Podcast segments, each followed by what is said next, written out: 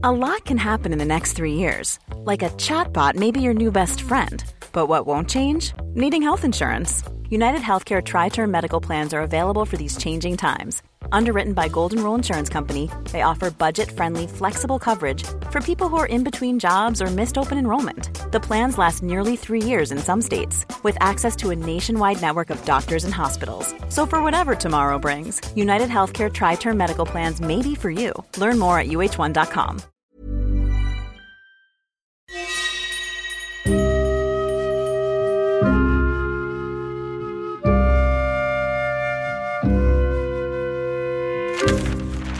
Série noire à la une.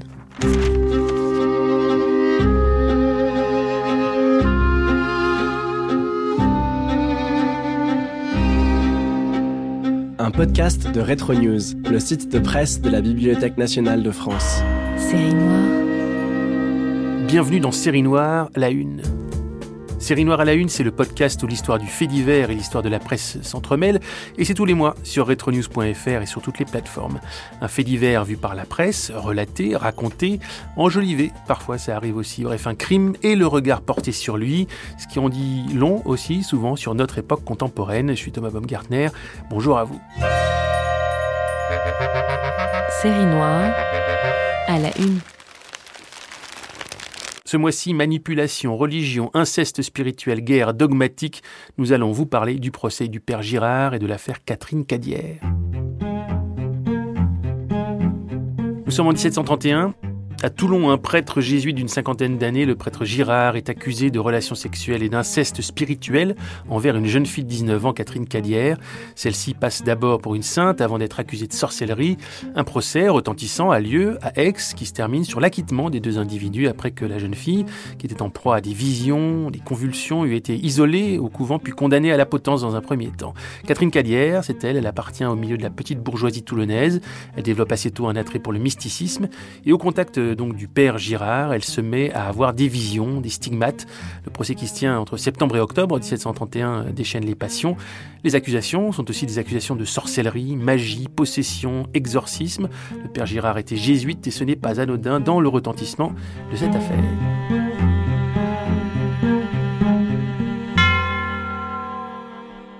Le 8 avril de l'an 1728, on vit arriver à Toulon un jésuite portant le nom de Père Girard. Il était fort laid. Cependant, il était fort couru des dévotes et précédé d'une belle renommée comme orateur chrétien et comme conseiller intime. La célébrité qui accompagna le nouveau venu mit en émoi toutes les bigotes de Toulon. On se rua à son confessionnal. Parmi elles se trouvait Marie-Catherine Cadière, née à Toulon le 12 novembre 1709 et conséquemment âgée de 19 ans. De toutes les pénitentes, la jeune Cadière fut celle à laquelle le père Girard s'attacha le plus particulièrement. Il mettait un empressement singulier à accourir auprès d'elle sitôt qu'elle demandait à le voir. Il lui répétait sans cesse qu'elle ne faisait pas assez pour Dieu, qui exigeait d'elle bien davantage que ce qu'elle lui donnait. Il l'accablait de questions fort peu décentes, et dont l'innocence seule de la jeune fille l'empêchait de comprendre la portée. Elle se crut très franchement prédestinée au bonheur éternel, elle était donc livrée, sans aucune défense, aux entreprises de son abominable confesseur. Quand les maximes infâmes qui lui débitaient eurent suffisamment empoisonné l'esprit de la jeune fille, il la fréquenta avec assiduité. Les visites qu'il lui faisait étaient très fréquentes. Il s'enferma à clé avec elle. Un extrait de la revue Le Droit du 12 novembre 1837. Pour parler du père Girard et de Catherine Cadière, nous sommes avec Stéphane Lamotte, historien et professeur au lycée Albert Ier de Monaco, chercheur associé au Centre de la Méditerranée moderne et contemporaine, Université Nice-Côte d'Azur. Bonjour. Bonjour Thomas. Vous êtes l'auteur de l'affaire Girard Cadière, Justice, satire et religion au XVIIIe siècle, qui est paru en 2016 aux éditions presse, des presses universitaires de Provence. Et vous avez fait votre thèse de doctorat sur cette affaire Cadière-Girard. Ce qui nous intéresse dans Série Noire à la Une, c'est le traitement par la presse. Oui Or, à cette époque-là, il n'y a pas de presse moderne, on ne peut pas le dire comme ça. Il y a, des presses hein, euh, jansénistes, il y, a des choses qui existent, euh, peut-être chez les jésuites aussi, mais en tout cas, la, presse grand public et l'opinion publique qui va avec, c'est encore balbutiant. Tout à fait. En, fait, on a une presse balbutiante et, diffuse, même si le premier quotidien en fait régulier, c'est le Journal de Paris en 1777. On a plusieurs types de presse, euh, bon, des presses mondaines qui ne s'intéressent pas forcément au sujet, mais on, on, a un organe de presse important. Les premiers journaux, des premiers périodiques, c'est les Nouvelles Ecclésiastiques, qui est un journal clandestin. Le premier numéro paraît en 1728, c'est-à-dire c'est quasiment concomitant du début de l'affaire, mhm. et il rendra compte de, l'affaire de façon bien évidemment partiale, hein, anti-jésuite, contre le père Girard. Mais ce qu'on peut rattacher à la constellation de, la presse naissante et qui est en train de se structurer, c'est euh, toute une série de, documents très intéressants. En premier lieu, les correspondances donc les, nombreuses correspondances sur lesquelles j'ai travaillé, en particulier celle entre le parlementaire Bouillet euh, à Dijon, Mathieu Marais qui est avocat à Paris, le marquis de Caumont qui est à Avignon. Donc on a toute une série d'épistoliers quasiment professionnels qui s'écrivent et dont les lettres en fait sont commentées, sont souvent copiées et sont à la fois, euh, il n'y a pas de frontière étanche entre l'espace privé et l'espace public. On peut rattacher ces, lettres à une, forme quelque part de périodique et de journaux. Mhm. On peut y rattacher les factums, source extrêmement importante, les mémoires judiciaires. Donc on a des mémoires pour la demoiselle Cadière et des mémoires pour le père Girard. Chacun se renvoie en fait les accusations, même si effectivement la première à accuser c'est euh, Catherine Cadière en fait, hein, qui, qui est sa famille qui s'empare en fait un petit peu de euh, du fait divers pour accuser un jésuite sous fond d'antijésuitisme, hein, puisque voilà, le fond, vous l'avez bien dit, c'est la querelle entre les jésuites et les jansénistes. Bien évidemment, les jésuites contre-attaquent en accusant euh, Catherine Cadière de diffamation et de détournement de, de confesseurs. Donc les mémoires, les mémoires, les factums des, différents avocats des deux côtés sont lus et sont aussi des objets de collection et ils circulent et ils font l'objet de, commentaires en fait euh, mhm. dans la presse. On a les pièces satiriques des images, des estampes, souvent à connotation un petit peu légère, mais pas uniquement. On a également des chansons, des, des poèmes satiriques, et tout cela circule sous forme de feuilles volantes et on peut le rattacher euh, à une presse qui est en train de se structurer et qui, vraiment euh, constitue l'opinion publique avec euh, voilà un nouveau type de lecture aussi qui devient une lecture fragmentée. C'est plus le temps du livre, c'est le mhm. temps de la presse qui est extrêmement intéressant et, ce fait divers va véritablement déchaîner les passions. Je reviens à ce que vous aviez dit sur la géographie de l'affaire. Vous avez cité deux villes, Toulon, hein, le lieu du fait divers, Aix-en-Provence, le lieu du procès, du Parlement de Provence, mais aussi l'ensemble du royaume, Paris, hein, où on se fait lire le roi et m'a fait rire des, extraits justement du, du procès, et même l'Europe, où circulent en particulier des, pièces satiriques avec toute la liberté de, diffusion, euh, notamment en Hollande, où on a des, pièces que l'on peut retrouver. Donc on avait une véritable constellation, et je dirais que parmi les différents objets de cette affaire passionnante, un des premiers objets, c'est la circulation de l'information. Justement, la circulation de l'information, euh, c'est votre matière en tant qu'historien, Stéphane Lamotte, sur cette affaire, une de vos matières. Mais avant d'en parler, peut-être refaire un point sur les deux protagonistes de l'affaire. Jean-Baptiste Girard, le prêtre, qui a donc 48 ans euh, au, début de l'affaire en 1728. C'est quelqu'un qui a un certain charisme, d'après ce qu'on peut lire, d'après ce qu'on peut comprendre, qui a un cercle de dévotes autour de lui à la congrégation des Dames Aix-en-Provence. On les appelle même les Girardines. Pareil, est-ce que c'est anachronique? Est-ce qu'on on a dit ça au 19e, est-ce qu'on a dit ça au 18e, est-ce qu'on ça encore plus tard Et puis il y a Catherine Cadière, donc, qui est une jeune femme, même une jeune fille, elle appartient au milieu de la petite bourgeoisie euh, toulonnaise, elle a une tendance au mysticisme déjà, une sensibilité à ça. On dit que c'est une pénitente et que le père Girard est son directeur de conscience. Alors c'est quoi ce rapport entre les deux, directeur de conscience et pénitente? Donc effectivement, il faut présenter les deux protagonistes. Pour répondre à votre première partie, déjà, la réalité, c'est que le, père Girard est un puissant jésuite charismatique qui a été en poste à Marseille avec Belsace, qui a été également enseignant au, Collège Bourbon, qui est de, réputation à Aix-en-Provence, puis qui arrive au séminaire des aumôniers de la marine à Toulon, un lieu où, on voit passer beaucoup de jésuites euh, très réputés et, éminents. Donc c'est un intellectuel, les jésuites sont des intellectuels puissants, donc c'est un personnage charismatique et qui de fait arrive auréolé d'une réputation et va s'entourer effectivement d'une cour de dévotes et de pénitentes par-delà cette réalité, c'est un personnage qui a aussi ses faiblesses et qui, euh, du coup, va être caricaturé euh, pour en faire un portrait assez négatif. Les portraits, les descriptions des pièces satiriques euh, s'attachent à, décrire un petit peu ses traits, sa voix qui est mielleuse, son apparence physique qui serait fuyante, sa, sa laideur présumée. Dans les pièces et dans les commentaires, comme souvent, se mêle la part de réel, l'attraction pour un personnage puissant et aussi la, répulsion et, un portrait à charge. Il en est de même pour Catherine Cadière, qui est tour à tour présentée comme fort jolie, euh, comme euh, séduisant le père Girard par ses attraits, même l'enchantant, l'ensorcelant. Et puis, euh, à l'inverse, d'autres s'intéressent plutôt à sa constitution fragile, à, son manque de caractère, à sa faiblesse. Donc voilà, tout se mêle dans la description, et c'est tout l'intérêt de l'historien que de dépouiller les sources et de montrer la part de discours la part de réel avec parfois une difficulté à, véritablement savoir ce, qu'il en est. Qu'est-ce que c'est qu'une pénitente et un directeur de conscience Oui, alors, bah, étant l'une et, et Girard étant l'autre? Alors, faut savoir que les jésuites sont de puissants directeurs de conscience. Euh, on en connaît un euh, puissant, c'est le père Lachaise, hein, qui a donné euh, voilà, son nom à un lieu qu'on connaît bien. Lachaise était le, directeur de conscience de Louis XIV. Donc, les, jésuites, c'est une des raisons pour lesquelles ils sont honnis, ils sont détestés. C'est que les, les jésuites attachés à Rome sont l'ordre religieux le plus apprécié en France jusqu'aux années 1760 avant leur expulsion et ils sont la, cible de, l'Église euh, gallicane et notamment de, son obédience janséniste qui vise à une hiérarchie moins importante au sein de l'Église et qui s'en prend aux jésuites qui est un petit peu le parti d'étranger et qui est un parti aussi qui truste un petit peu les postes intellectuels les postes de confiance. Et donc comme les jésuites sont les confesseurs des puissants et les directeurs de conscience des puissants ils peuvent être aussi les directeurs de conscience d'une partie de la petite bourgeoisie, comme c'est le cas ici à Toulon, où le père Girard, qui a sa réputation, bah, va avoir euh, une cour euh, effectivement de dévotes, de jeunes femmes en quête de sainteté. On veut devenir sainte, et pour cela, il faut avoir le meilleur directeur de conscience possible. On en change souvent. Hein, il y a, si vous passez l'expression, il y a un mercato des directeurs de conscience, et on le voit avec Catherine Cadière, qui passe d'un carme au père Girard, voulant avoir celui qui va la conduire de la façon la plus sûre et la meilleure, en lui proposant les meilleures lectures, les meilleures voies, bah, vers la, une présumée sainteté. Et on accuse d'ailleurs le père Girard d'utiliser pour cela, justement, des voies un petit peu euh, non orthodoxes pour la conduire à la sainteté. En particulier, il est accusé d'user de, quiétisme. Le quiétisme venant du latin quies est en fait une thèse d'un mystique espagnol du XVIIe, Molinos, qui conseille en fait d'abandonner toute volonté laissez-vous faire, en fait, de s'en remettre à la volonté de Dieu, ce qui est évidemment une tactique euh, pratique pour un directeur de conscience. Euh, en demandant à sa pénitente d'abandonner toute volonté, on peut, on peut supposer les déviances auxquelles ça peut euh, mener, avec évidemment le passage de, de l'esprit au, au corps. Extrait du droit, le 12 novembre 1837.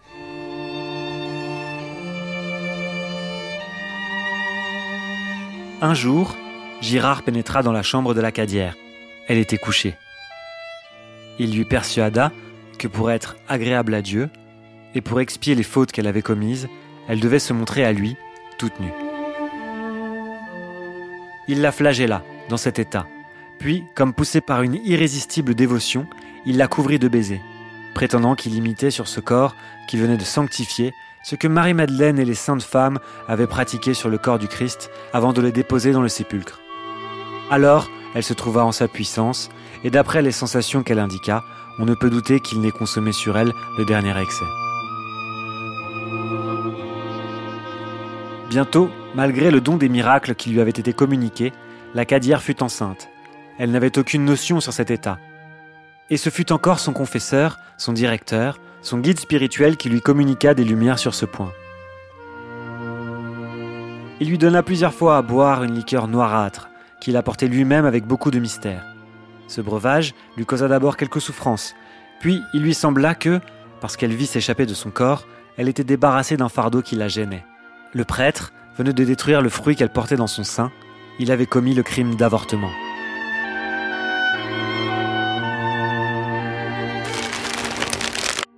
Donc voilà, c'est ce que vous disiez à l'instant, euh, en sous-entendu. Stéphane Lamotte. C'est, là le reproche qui est fait, a fait l'objet du, procès côté euh, Père Girard. Et donc, d'ailleurs, la question qui se pose, c'est comment a démarré le procès? C'est la famille Cadière. La famille Cadière qui comportait aussi certains religieux.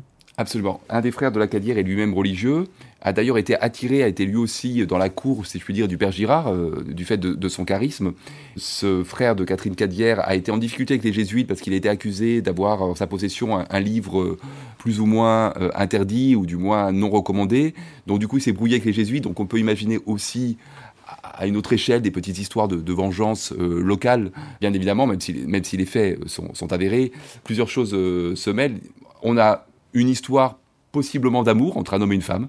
On a une histoire entre euh, un directeur de conscience et sa pénitente. On a une histoire de famille. On a aussi une rivalité entre des ordres religieux très localisés dans une ville, Toulon, où jusqu'à la fin du XVIIe, c'était les oratoriens et les carmes qui tenaient euh, un petit peu la direction de conscience, parce que cette direction de conscience n'est pas l'apanage des jésuites. Il y a une histoire de concurrence de territoire. Donc il y a une histoire de concurrence, effectivement, de rivalité de territoire. Par-dessus se greffe, à partir de 1713 et de la bulle Unigenitus, fulminée euh, par le pape, la question janséniste, qui va se greffer la rivalité entre jansénistes et jésuites. Une question politique, une question aussi de sorcellerie, même si la sorcellerie appartient au XVIIe siècle, des affaires comme celle d'Urbain Grandier euh, ne sont plus reçues, ne sont plus valables en justice. Pour autant, la mémoire est encore vive. On a la mémoire d'un sorcier comme Gaufridi. Et ce qui est intéressant, c'est que aussi bien le camp jésuite accuse la Cadière d'être une sorcière, et le camp euh, Cadière accuse le père jésuite d'être sorcier. Euh, voilà. Donc on, a voilà, on a tous ces thèmes qui, un petit peu s'additionnent, créent, une espèce de, puzzle et rend l'affaire euh, très complexe. Alors après, si on devait la lire, peut-être avec une lecture peut-être plus contemporaine et peut-être plus simple pour simplifier les choses, on peut supposer que profitant en fait de l'aspiration au mysticisme de cette jeune Catherine Cadière, voulant se livrer et faisant entièrement confiance à ce prêtre jésuite auréolé d'un don de la parole et d'un charisme certain et d'un certain pouvoir, elle se fie complètement à lui, elle s'abandonne à lui, elle lui fait confiance, et lui abuse de sa confiance pour la violer, le terme de rapt, c'est un abus de confiance, d'où le terme d'inceste spirituel que vous avez cité. Il y a un avortement pour éviter de laisser des traces, et c'est ce qui va provoquer, euh, bien évidemment, euh, la plainte de, la famille. Et euh, les jésuites, dans un premier temps, comme souvent, parce que c'est ce qui rend l'affaire exceptionnelle, elle est à la fois très banale pour son temps et à la fois exceptionnelle. Les jésuites vont essayer d'étouffer l'affaire, en fait, hein, de trouver un arrangement avec la famille, ce qui est généralement le traitement le plus courant au 18e. Et là, euh, manque de chance, ça ne fonctionne pas. Et euh, la famille euh, Cadière ainsi que le, camp janséniste toulonnais dont j'ai parlé va souhaiter que le procès soit porté en justice à Aix-en-Provence, ce qui est une prise de risque de leur part. Ils prennent des risques pour leur sœur, hein, pour Catherine Cadière, puisque pendant un premier temps, au début du procès, elle est menacée hein, de mort. Et au final, c'est au vu de l'ampleur de l'affaire et de son audience médiatique que le Parlement de Provence va se, se partager et que miraculeusement, les parlementaires à 12 voix contre 12 vont se prononcer en fait pour euh, un acquittement des deux. Et en fait, on va étouffer euh, l'affaire euh, après coup. On l'a pas étouffé avant, on va l'étouffer après coup pour satisfaire tout le monde et, ne pas faire trop de bruit. C'est-à-dire que le père Girard va être envoyé dans sa ville natale à Dole. Et miraculeusement, ça va ranger tout le monde. Catherine Cadière va disparaître. D'aucuns la verront en Italie, voire même les, les, supputations les plus fantaisistes. On la voit partir en Amérique. Elle disparaît. Elle ne laisse pas de trace. Ce qui rajoute du mystère à l'affaire et ce qui explique aussi sa réécriture après. Parce que l'affaire n'est pas vraiment terminée. Stéphane Amott, sur la question de la, justement la postérité, oui. il avait parlé justement de, de comment l'opinion publique s'est passionnée pour cette affaire dans son temps, au moment où ça s'est passé. La postérité s'explique, est-ce qu'elle s'explique aussi par le fait, bon déjà qu'elle se raconte avec cette opposition janséniste jésuite, il y a quelque chose d'un face à face, c'est toujours plus facile à raconter, et le côté sulfureux aussi, ce qu'on a lu, ce qu'on a entendu tout à l'heure. Il y a un côté sulfureux qui attise aussi et qui peut d'ailleurs aider à transformer le récit initial en quasi-fiction, ce qui va être le cas d'ailleurs dans, dans, les années qui suivent euh, au 19e. Absolument. En fait, ce qui fait la richesse de l'affaire et, son intérêt toujours recommencer, effectivement, c'est la multiplicité des ingrédients, vous l'avez dit. C'est tout d'abord le partage, hein, vraiment le clivage entre deux camps. Pour citer un historien, un historien jésuite d'ailleurs, hein, qui a employé l'expression avant moi, je mets des guillemets, elle n'est pas de moi, c'est un peu la, en assumant l'anachronisme, c'est un peu l'affaire Dreyfus du XVIIIe siècle, hein, mmh. euh, tout anachronisme assumé, euh, avec vraiment un partage de l'opinion publique. Donc ça, ça toujours, ça, ça intéresse. Il y a la dimension croustillante, qui est un autre élément effectivement qui euh, fait qu'on va s'intéresser et que parfois on va collectionner des pièces de l'affaire non pas pour la vérité ou pour l'intérêt pour le sujet, mais pour euh, voilà ces aspects dérivés. Et puis je pense qu'il y a une, voilà il y a une troisième raison, c'est la question religieuse, la question de l'éducation. Pourquoi l'affaire revient au 19e En fait, c'est parce que les jésuites reviennent.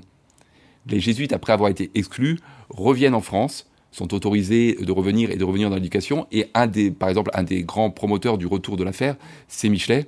Euh, Michelet, Michelet avec la sorcière. Avec le livre de la sorcière. Voilà, dans la sorcière, qui consacre trois chapitres à l'affaire Gérard Cadière. Et en fait, derrière son intérêt pour l'affaire Gérard Cadière, c'est son anti-jésuitisme à nouveau et son anticléricalisme en général. C'est une façon de dire de tout temps, les clercs sont corrompus, de tout temps, les jésuites en particulier, et parents, méfiez-vous, ne confiez pas vos enfants, en particulier votre jeune fille, à l'éducation de clercs et en particulier de jésuites parce qu'ils sont dangereux. Regardez, par exemple, ce que cette affaire, entre autres, à donner au 18e et regardez jusqu'où cela peut mener. Donc en fait, euh, c'est aussi une façon, dans le débat anticlérical de la fin du 19e, de ressortir à titre d'exemple, de modèle pour protéger en fait la vertu euh, des familles.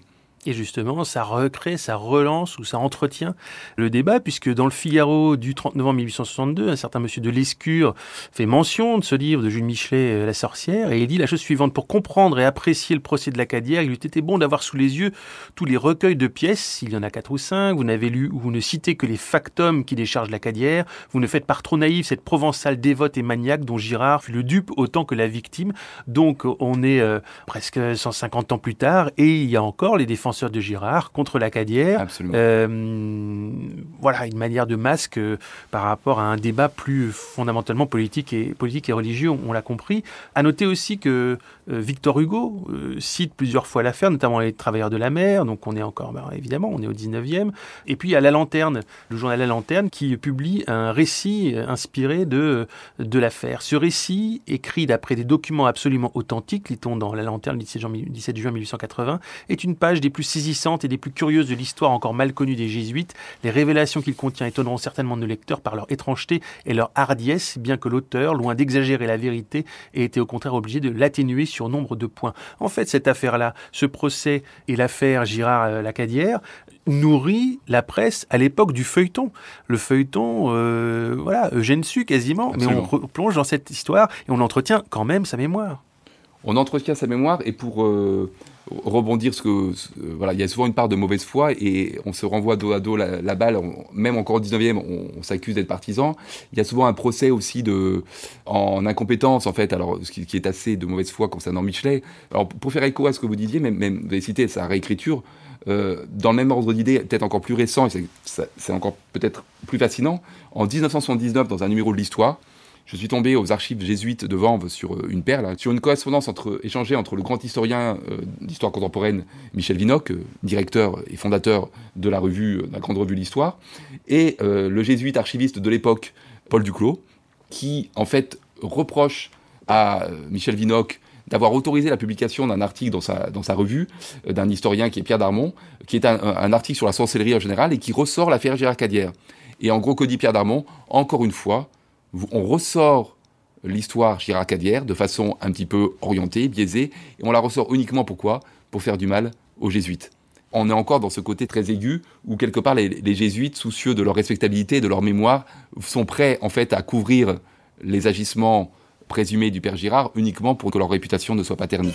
Série noire à la une pour revenir justement sur les, les différentes sources et l'absence de presse grand public dont on parlait au début de cette euh, discussion, Stéphane Lamotte, euh, je crois que vous parlez quelque part d'une sorte de Rubik's Cube historique en ce qui concerne cette, cette affaire qu'il a fallu... Euh, Tourner dans tous les sens un petit peu, oui.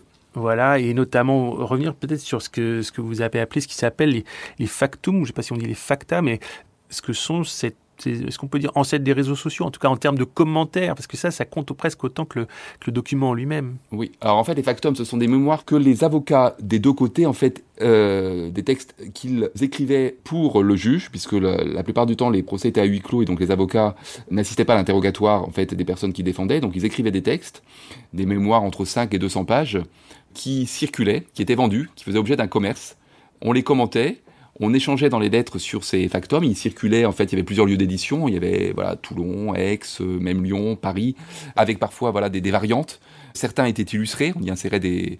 Donc c'est vraiment une sorte, entre guillemets, de presse qui n'en a pas le nom officiel, puisqu'ils peuvent circuler, ils sont édités en plusieurs exemplaires, et qui permettent en fait aux différentes personnes qui s'intéressent à l'affaire de se les procurer et de les commenter. Et ce qui est intéressant, dans les commentaires, j'avais relevé cette, citation pour la partager euh, avec vous. Euh, on se rend compte que le, procès dure, euh, dure, 12 mois, dure un an. À la fin, on, sort, on une certaine lassitude. par exemple, le président Bouillet dit à son correspondant Marais J'en ai jusqu'à la gorge des factums pour ou contre l'affaire Cadière. En gros, il y en a un peu assez. Un peu, un peu le même phénomène de saturation d'informations qu'on peut ressentir mhm. sur les réseaux sociaux pour donner la résonance contemporaine que, que, que vous avez, avec parfois aussi le processus, encore une fois, en assumant l'anachronisme de fake news qui ne manque pas d'apparaître sur, sur ce type d'affaires. Justement, à ce propos-là, comment vous, historien, vous utilisez la presse qui est plus installée, plus, qui ressemble plus à ce qui est devenu la presse plus tard, à savoir donc le moment où, au 19e, la presse se saisit de l'affaire et en reparle. Comment vous l'utilisez en tant que source, cette presse-là, qui arrive euh, un siècle, un siècle et demi après l'affaire, qui en a la mémoire, mais forcément est à distance? En fait, ce n'est pas un fait divers contemporain.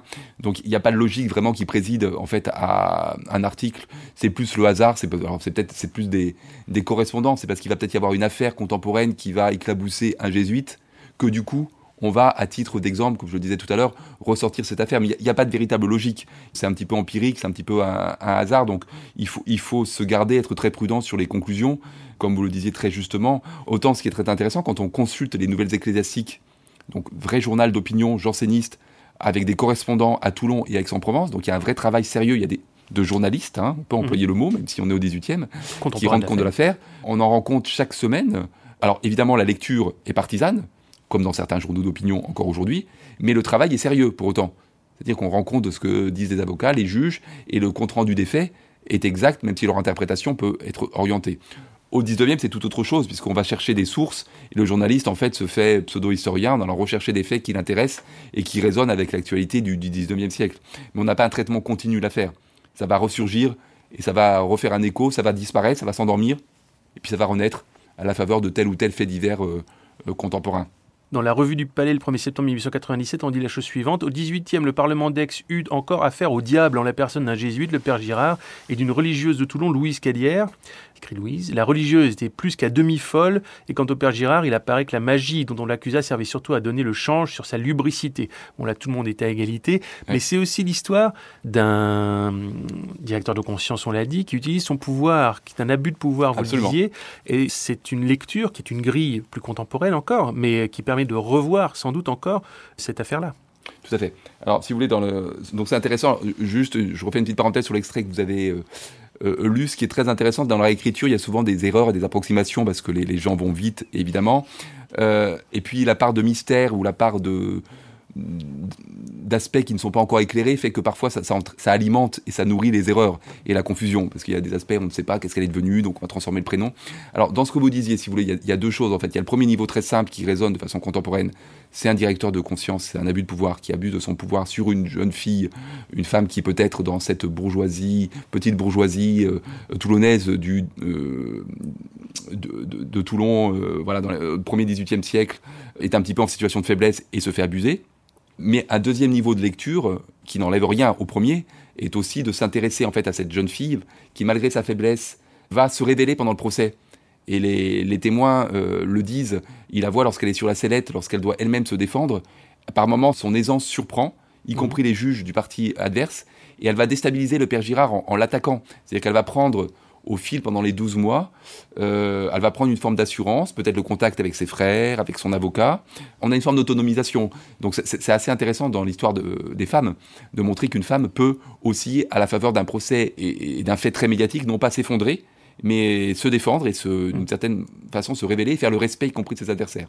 Et de la même façon, le père Girard, dont la culpabilité est avérée et dont l'abus de pouvoir est certain, en même temps, il est intéressant de voir en lui aussi une personne, comme j'ai dit, qui est victime d'un anti-jésuitisme et qui est, euh, victime aussi d'attaques contre quelqu'un qui représente Rome, qui représente le pouvoir, qui représente aussi une forme d'intellect et qui, euh, malgré les faits qui sont condamnables, peut néanmoins avoir un certain nombre de, qualités euh, de, religieux, de théologiens, qui ne sont pas non plus complètement à, mettre sous silence. Donc c'est ce qui rend l'affaire complexe et intéressante à lire, notamment dans l'écriture où on voit qu'on on simplifie forcément, mais la simplification est utile aussi pour comprendre. Merci beaucoup Stéphane Lamotte de nous avoir éclairé, raconté euh, cette affaire Girard Cadière. Euh, Merci à vous. Merci, merci. Ça a été donc passé 1728-1730. Ça a passionné évidemment la région, mais toute la France, Paris et même l'Europe. Vous nous disiez, on en sait maintenant beaucoup plus. Vous êtes historien et professeur au lycée Albert Ier de Monaco, je le rappelle, chercheur associé au Centre de la Méditerranée moderne et contemporaine à l'Université Nice-Côte d'Azur. Et votre livre, L'affaire Girard Kadir, Justice, satire et religion au XVIIIe siècle, est paru en 2016 aux presses universitaires de Provence. Merci à vous. Merci à vous. Et c'est fini déjà le 17e épisode de Série Noire à la Une, la presse et le crime, le podcast de Retro News, le site de presse de la Bibliothèque nationale de France. Ce podcast a été préparé par Clémence Marie, réalisé par Guillaume Giraud et produit par Wave Audio, avec euh, l'aide de toute l'équipe de Retro News, Étienne Manchette, Julie Durufflet, Manon Fort, Thomas Baumgartner au micro. Vous pouvez bien sûr écouter et réécouter tous les épisodes de Série Noire à la Une sur toutes les plateformes et sur retronews.fr. À bientôt. Série Noire à la Une.